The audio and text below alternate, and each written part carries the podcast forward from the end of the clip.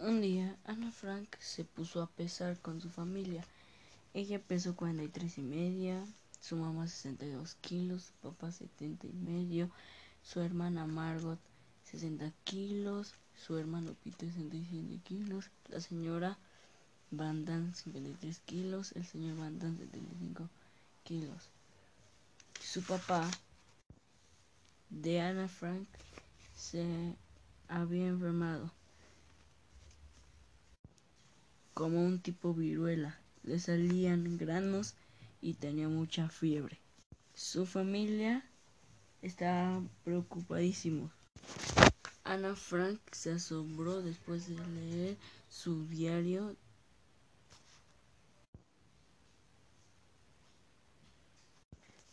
de que alguna vez haya sido tan cándida e ingenua.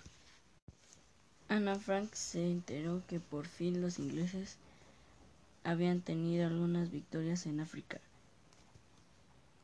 y sus vecinos habían celebrado con café y té. A Ana Frank la culpaban de todo lo que hacía Margot en vez de que regañaran a Margot.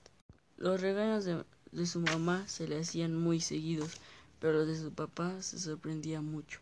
En la noche pasó lo siguiente. Margot estaba leyendo un libro con ilustraciones muy bonitas. Ella se levantó y dejó de lado el libro, con intención de seguir leyendo. Ana Frank lo recogió y se puso a mirar las ilustraciones. Margot volvió a su cuarto y vio su libro en las manos de Ana Frank y, y se lo pidió a Ana Frank que se lo devolviera. Pero ella quería seguir leyéndolo un poco más. Así que los padres de Ana Frank la regañaran por estar de chismosa.